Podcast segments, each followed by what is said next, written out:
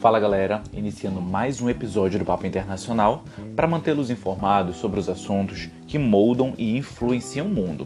E dessa vez, retomando aquela série de podcasts em que fazemos análises e explicações sobre a política externa brasileira, agora vamos falar sobre a política externa do Brasil durante a ditadura militar.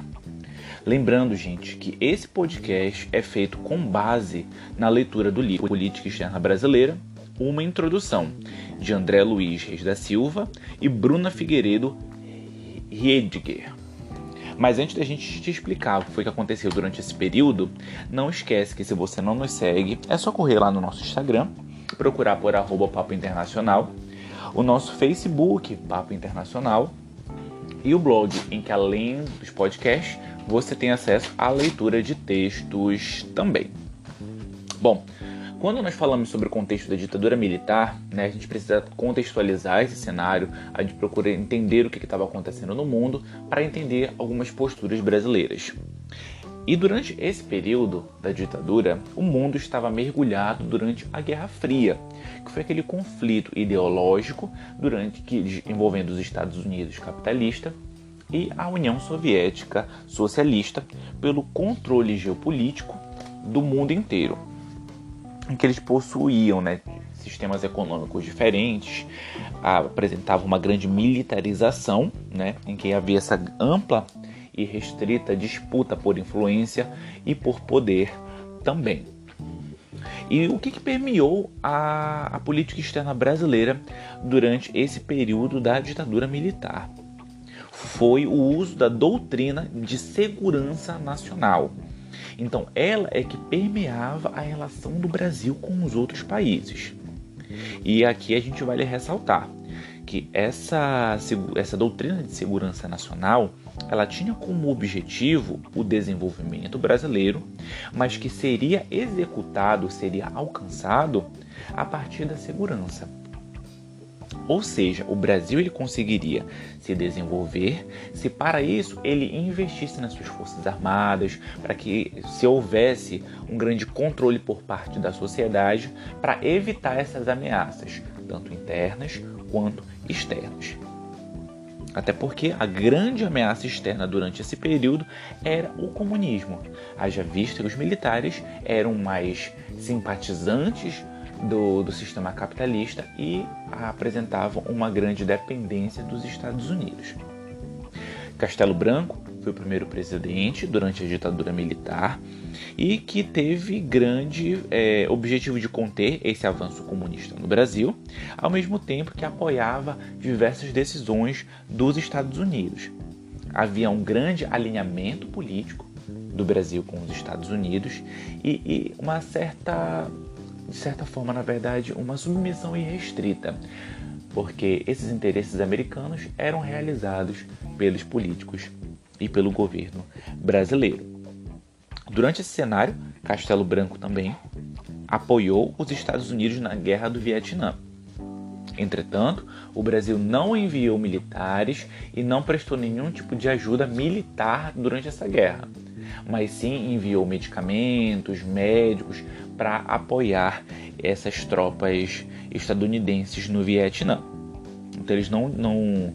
Entretanto, na, na verdade, durante esse período, o Brasil ele não desfrutou durante a gestão de Castelo Branco de apoios econômicos por parte dos Estados Unidos, o que fez com que essa relativa submissão passasse a migrar para outros setores. Ou seja, o Brasil passou a desfrutar de acordos bilaterais com países socialistas, que através daí o Brasil conseguia ter ganhos econômicos muito, muito mais amplos. E foi durante o período de Castelo Branco, desculpa, que houve uma reforma na OEA, na Organização dos Estados Americanos, impulsionada pelo Brasil. Isso porque, para os embaixadores, chanceleres e pelo Ministério das Relações Exteriores, o desenvolvimento não somente do Brasil, como dos países de terceiro mundo, como eram conhecidos naquela época, deveriam ser garantidos através de uma ação coletiva. Então, obviamente, não cabia aos países de forma unilateral alcançar esse desenvolvimento. Quando Costa Silva toma o poder, já toma não, já chega ao poder, ele tem como objetivo na política externa a diplomacia da prosperidade. Isso porque os militares e o governo brasileiro estavam extremamente descontentes com esse alinhamento estratégico com os Estados Unidos. Então, através disso, Costa e Silva procurou buscar uma maior autonomia brasileira nas relações internacionais, até porque é, aquela, aquele sentimento de ascensão nacionalista brasileira começou a pesar muito na condução da política externa. Então aqui a gente vê o Brasil se posicionando é, contrário à limitação da proliferação de armas nucleares. Isso porque era um sonho brasileiro de possuir esses armamentos para modernizar as Forças Armadas e a sua própria capacidade de combate e repelir, repelir também as ameaças externas. Ao passo que essa diplomacia da prosperidade, ela visava sobretudo garantir o desenvolvimento nacional brasileiro. Então a gente vê aqui que esses interesses nacionais estavam se tornando cada vez mais ascendentes durante esse período, fazendo com que houvesse uma queda nessa submissão em relação ao alinhamento com os Estados Unidos. Tanto que durante esse período houve um grande atrito econômico diplomático envolvendo o acordo do café. Isso porque os Estados Unidos, protecionistas, estavam estabelecendo uma série de medidas para evitar, para tentar taxar e sobretaxar o café brasileiro, que não foi bem aceito pelo governo dos militares. Até que em 1969, Médici chegou ao poder, ficando até o governo de 69 até 74. E com Médici na presidência, o Brasil viveu o período de grande crescimento econômico, uma ascensão do prestígio internacional do Brasil, até porque diversas reformas foram realizadas durante esse contexto. Né? Então, o objetivo do governo naquela época era de colocar o Brasil como país de primeiro mundo, devido à sua constante industrialização, o seu constante desenvolvimento e crescimento econômico. Isso porque o governo de Médici desenvolveu o programa de metas, que tinha como objetivo estipular uma série de metas em diversas, diversos ramos da economia, e com isso trazendo planejamento, previsão e estruturação para o futuro do Brasil. Durante esse cenário, uh, o governo de Médici foi conhecido pela diplomacia do interesse nacional, que continuou aquele, aquela, aquela perspectiva nacionalista de Costa e Silva, mas que passou a ter cada vez mais foco bilateral e redução do alinhamento estratégico com os Estados Unidos. Então não eram mais os Estados Unidos aqueles, aquele país central para as relações internacionais do Brasil até porque ele, o Brasil não tinha, não obtinha com isso grandes vantagens econômicas. Então, o Brasil passou a diversificar as suas parcerias internacionais, ao mesmo tempo que diversos acordos bilaterais foram é, realizados. Aqui nós vemos uma maior inserção internacional do Brasil através da sua condição de desenvolvido e cada vez mais industrializado o que fez com que o Brasil tivesse certas atitudes de uma potência, se é que a gente pode dizer assim. Isso porque o Brasil ampliou em mais de 200 milhas aquela região litorânea do Brasil, aquele território marítimo é, que é considerado como brasileiro. Então, tudo isso ele foi expandido, né, até com o objetivo de extrair mais petróleo, de conseguir melhorar sua indústria pesqueira e até mesmo garantir uma maior salvaguarda dos seus interesses no âmbito da defesa. Durante esse cenário, conforme é, o Brasil acabava ascendendo economicamente e politicamente, diversos países latino-americanos passaram a enxergar o Brasil como uma potência regional tratando o Brasil de uma forma diferente nas relações internacionais, tendo preferência para realizar acordos com o Brasil, né? Para até mesmo para aqui o turismo brasileiro acabou se intensificando também e o Brasil passou a ter esse maior prestígio como liderança regional. Entretanto, com a chegada de Geisel ao poder, que, que ele ficou de 74 a 79, o contexto mundial já era diferente. não somente por questões brasileiras, mas por conta, das, por conta dos dois choques do petróleo, que levou o mundo inteiro uma grande recessão. Isso porque os países da OPEP aumentaram o preço do petróleo, que é a base e que era a base, sobretudo, ainda mais naquela época, não somente para o âmbito da energia, mas para o próprio desenvolvimento industrial dos países, o que encarecia o custo, o que ampliava ainda mais a inflação. Então, durante esse cenário, Geisel adotou um pragmatismo responsável. Então, a gente vê aqui que aquele alinhamento anterior dos Estados Unidos nesse cenário de Guerra Fria, extremamente ideológico, veio se tornando cada vez mais pragmático. Então, o Brasil passou a adotar uma postura de alinhamentos indispensáveis.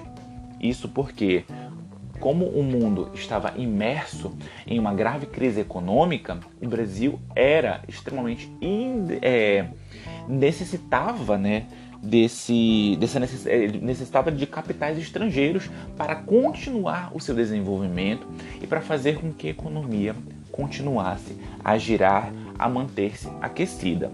Então aqui os Estados, o, desculpa, Brasil passou a adotar uma série de parcerias estratégicas com a Europa, com o Japão e até mesmo com o Oriente Médio, que eram países grandes exportadores de petróleo.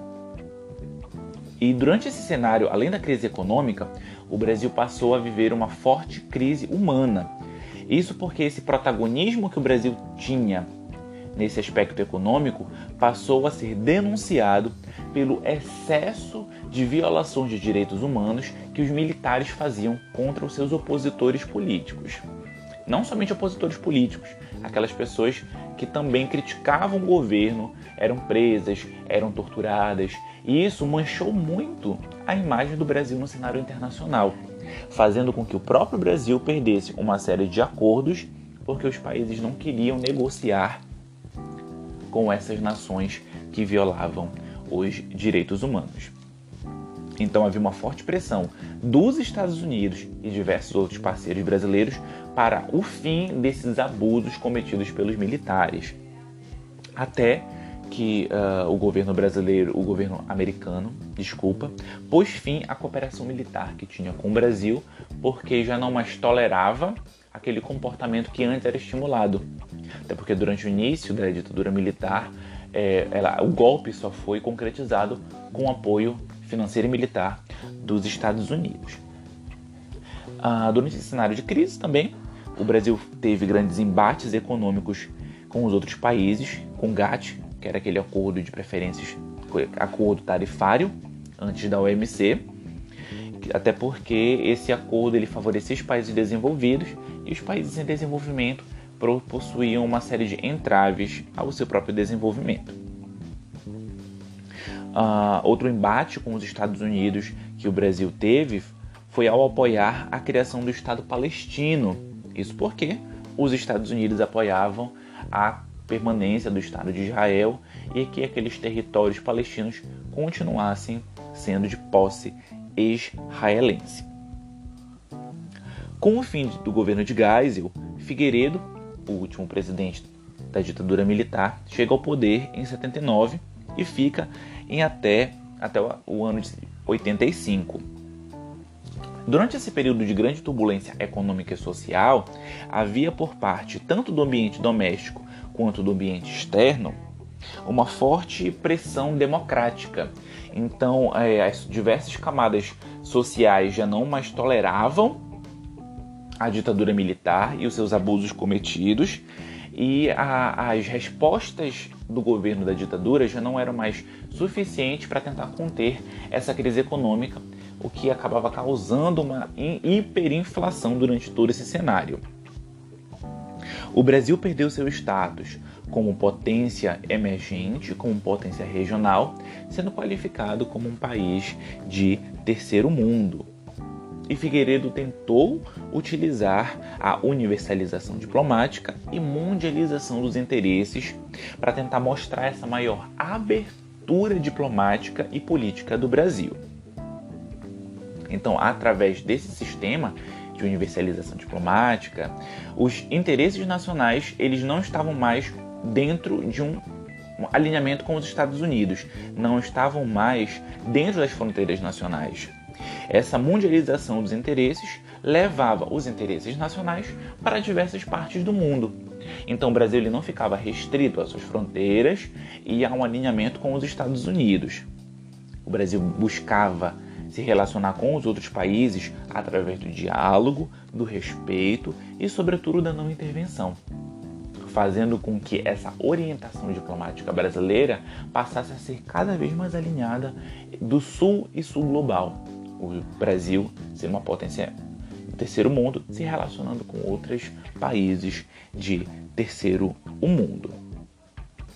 Tanto que durante esse cenário, durante esse contexto, o, o governo brasileiro apoiou a Argentina na Guerra das Malvinas. Foi aquela guerra entre Argentina e Reino Unido pela posse daquela, das Ilhas Malvinas no continente é, sul-americano. Ainda durante esse período, o, houve uma forte expansão da integração e cooperação brasileira e promoção até mesmo de direitos humanos. Isso porque o governo brasileiro condenou o regime do apartheid que ocorria na África do Sul.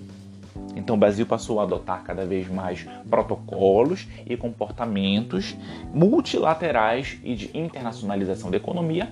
Isso porque uma nova doutrina econômica, uma nova ordem econômica passava a vigorar com o Tratado de Bretton Woods, o Tratado de Bretton Woods não, desculpa, com um consenso de Washington que priorizava aqueles comportamentos neoliberais na economia e para isso o Estado deveria ser menos é, interventor na economia, algo que não era visto durante a ditadura, e que a própria democracia passasse a crescer durante esse cenário, o que migrou para aquelas eleições diretas em que houve o processo de redemocratização da política nacional. Essa foi a nossa breve explicação sobre esse período tão turbulento e até mesmo é, escuro, obscuro da política brasileira, mas é possível a gente entender diversas mudanças que ocorreram tanto no cenário interno quanto no cenário externo que promoveram essas modificações. Esse foi o resumo da semana, gente. Resumo da semana, não, desculpa. Esse foi o nosso podcast falando sobre a política externa brasileira durante a ditadura militar. E não esquece, sempre que você quiser se manter informado sobre o que acontece, o que molda e influencia o mundo inteiro, é só vir bater um papo com a gente.